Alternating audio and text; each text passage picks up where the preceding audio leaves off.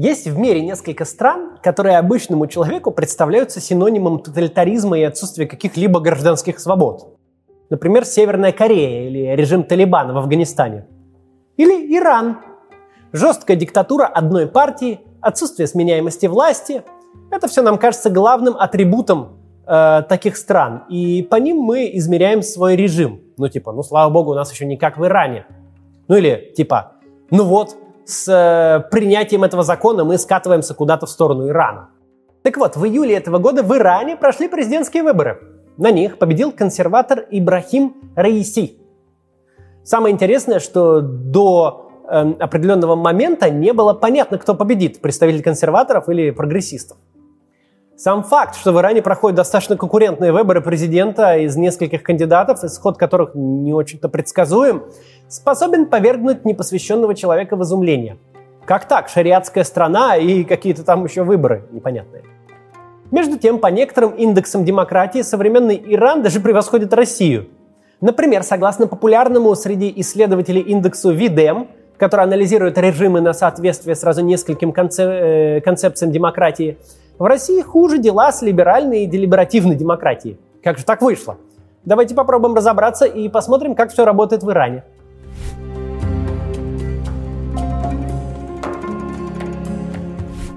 Немного в историю придется углубиться. История Ирана чем-то похожа на историю Афганистана. Эта страна тоже обладает древней культурой и тоже никогда не была колонией, хоть и находилась в зависимости одновременно от Великобритании и России – во время Второй мировой войны Иран даже был оккупирован СССР и Великобританией. Через него а, проходил один из маршрутов Ленд-Лиза. А после войны Сталин пытался установить на севере Ирана социалистический строй. Правда, ничего не получилось. С 1906 года Иран был парламентской монархией. В стране существовал парламент, меджлис. Всеобщее избирательное право для мужчин было введено в 1911 году, что вообще-то даже очень неплохо для восточной страны. Женщины избирательные права получили в 1963 Однако реальная власть принадлежала шаху. Последний иранский шах Мухаммед Реза Пехлеви с 1963 года проводил в стране реформы, которые сам он называл э, «белой революцией». Этого, э, с одной стороны, требовали внутренние потребности модернизации Ирана. Большие экономические реформы начал проводить еще Масадык, первый демократически избранный премьер-министр – и в 1951 году он начал национализировать нефтяные месторождения э, британских и американских компаний.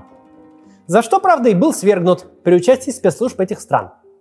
С другой стороны, на шахский Иран давили его союзники, в первую очередь США, которые требовали проведения не только экономических, но и социальных реформ. Кстати, близость или союзные отношения с демократическими а, странами до сих пор играют важную роль в демократизации самых жестких автократий – а конфронтация с демократическим миром, наоборот, снижает шансы успешной демократизации. Было ликвидировано крупное помещичье землевладение, Иран начал активно использовать э, американскую военную и экономическую помощь и привлекать иностранный частный капитал. Растущие доходы от нефти использовались для проведения индустриализации. Иностранные специалисты строили заводы и фабрики. На базе э, использования иностранных технологий возникли новые отрасли. Нефтехимия, автомобилестроение, производство бытовой техники, металлургия. Начала реализовываться программа по ликвидации неграмотности. Была введена минимальная оплата труда, расширено социальное страхование э, населения.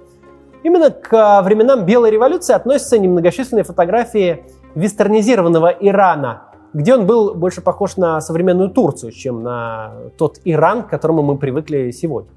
Однако модернизация экономической сферы не сопровождалась политическими реформами и режим становился все более авторитарным. Конституция фактически перестала соблюдаться, в стране установилась единоличная диктатура шаха. Политическую оппозицию разгромили, а оппозиционные настроения в обществе жестоко подавлялись тайной полиции Савак, сотрудники которой не гнушались, например, забивать гвозди в голову задержанным. К тому же радикальное огосударствление экономики разоряла э, мелких торговцев и ремесленников, которые традиционно были в иранских городах чем-то вроде среднего класса. Подливал тут масло в огонь и то, что шах слишком демонстративно боролся с исламом, ведь именно священники стали лидерами первых протестов против Белой революции.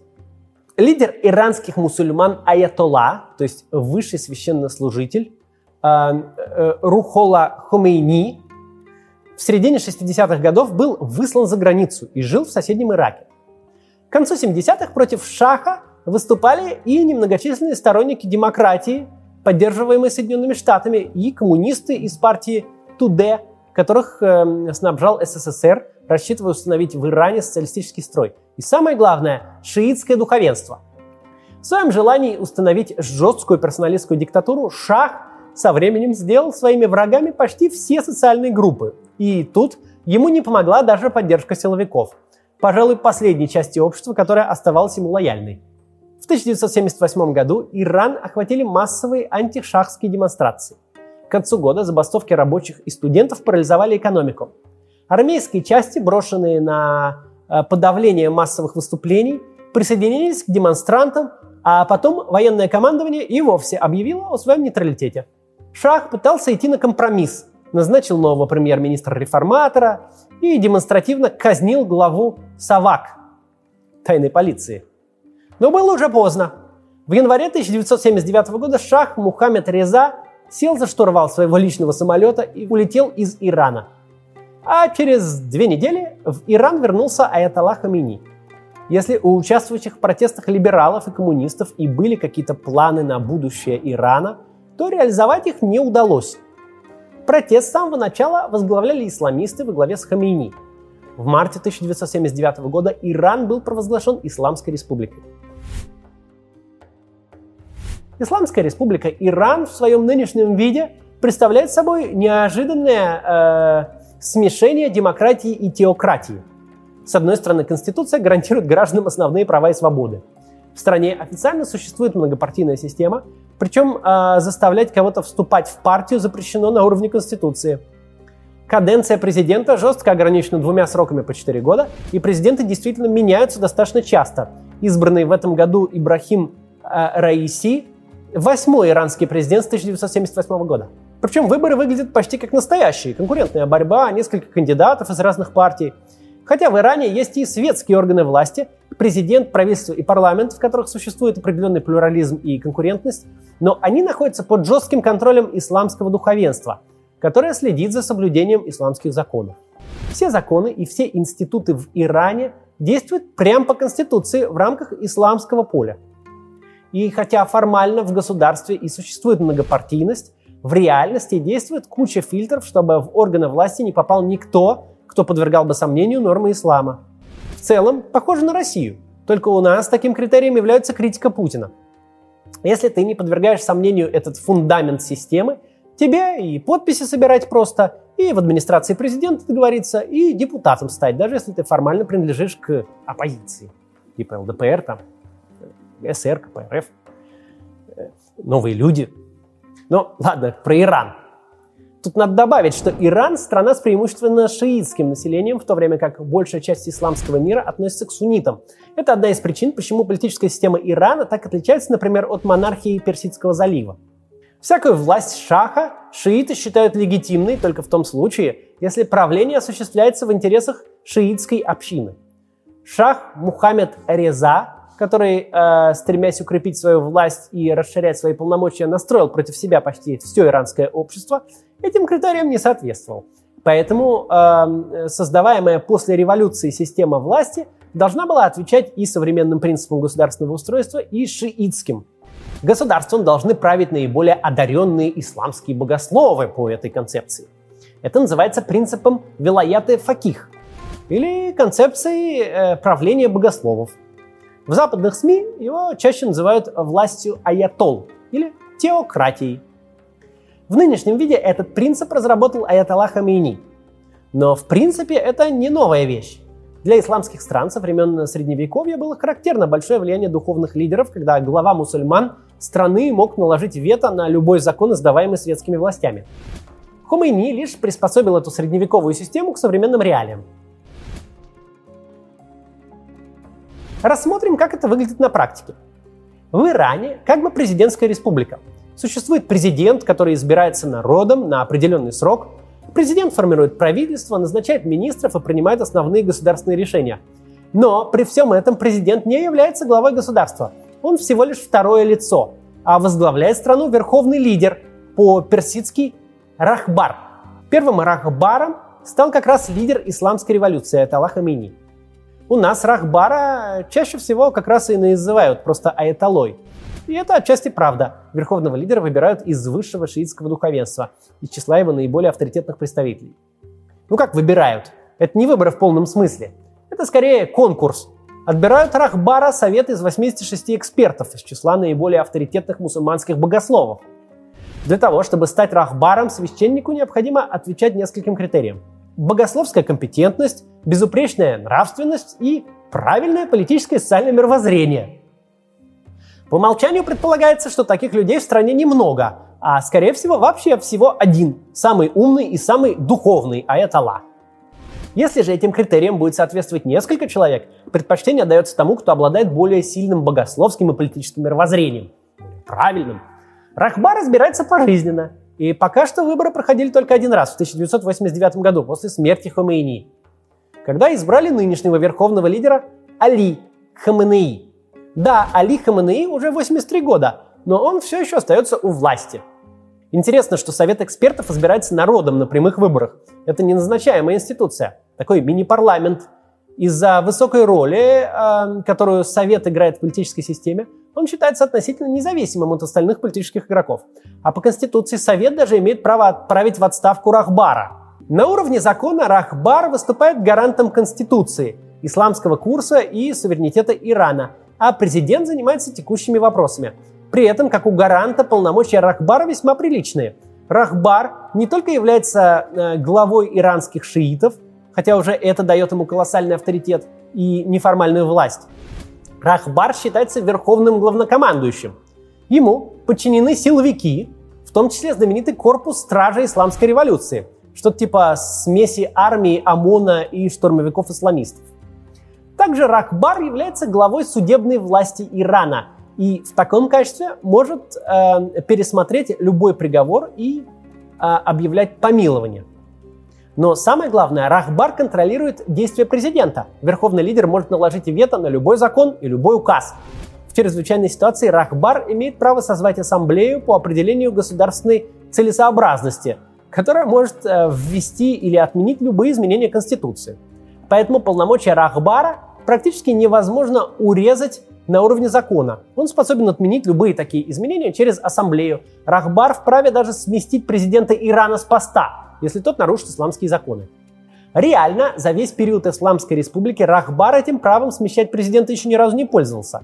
Да и не нужно это на самом деле. Дело в том, что президент Ирана, конечно, избирается народом, но перед выборами все кандидаты на этот пост проходят тщательный отбор.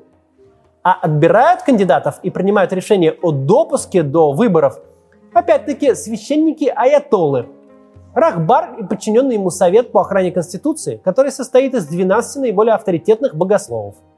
Аятолы оценивают распорядительность и организационные способности кандидата в президенты, его биографию, набожность, религиозность и веру в основы Исламской Республики. Если все нормально, кандидатуру утверждает Рахбар и допускает до выборов. Как это все работает на практике, можно было увидеть на июньских выборах, когда Ибрахим Раиси только баллотировался в президенты, шансы на победу у него были не очень высокие. По официальным соцопросам рейтинг у него был около 28%, в то время как у экс-президента Махмуда Ахмадинеджада он был 37%. Да и других кандидатов хватало. Но ни Ахмадинеджад, ни кто-то еще из сильных кандидатов, кроме Раиси, не прошел собеседование в Совете по охране Конституции. А после того, как аятоллы отобрали четырех удобных кандидатов на выборах, Раиси набрал аж 72%. Вот такие вот выборы в Иране. Не обязательно, чтобы кандидат в президенты сам был духовным лицом. Ну, то есть на этих выборах получилось вот так, и победил в итоге Богослов и бывший шариатский судья Раиси. Но вообще это не то чтобы норма. Например, Махмуд Ахмадинеджад, который был президентом Ирана с 2005 по 2013 годы, и баллотировался сейчас, но не был допущен, был вполне себе светским человеком, инженером. Но в любом случае, во всех своих действиях президент должен будет находиться в жестких рамках системы Исламской Республики, и любое его решение может отклонить Рахбар. Примерно то же самое происходит и с иранским парламентом, Меджлисом Исламского Совета. Само по себе иранское парламентское законодательство достаточно демократично. Меджлиц, состоящий из 290 членов, избирается прямым, открытым и тайным голосованием. Выборы в Меджлис, как и выборы президента, сопровождаются острой борьбой между различными политическими группировками. Во время выборов образуются объединения, коалиции, активизируется работа партии и даже создаются новые партии. То есть идет нормальная политическая жизнь. Ну, как будто бы обычная страна. С поправкой на то только, что все партии действуют в исламском поле. При этом полномочия уже избранного Меджлиса ограничены. На уровне Конституции опять же закреплено, что никакое решение Меджлиса не может противоречить принципам государственной религии, то есть шиитского ислама. А контролирует это Совет по охране Конституции, о котором я уже говорил. Совет проверяет каждый принятый Меджлисом закон на соответствие нормам ислама. Без утверждения Совета по охране Конституции ни один закон в Иране не может стать законом. Такой вот парламент. Кроме того, интересно, устроено в Иране и с политическими партиями. Формально там многопартийная система и свобода союзов. Но при этом прямо на уровне Конституции зафиксировано, что право функционировать имеют только те партии, которые признают вот эти вот изложенные выше принципы Исламской Республики. Шиизм, признание правления богословов, шариата и так далее.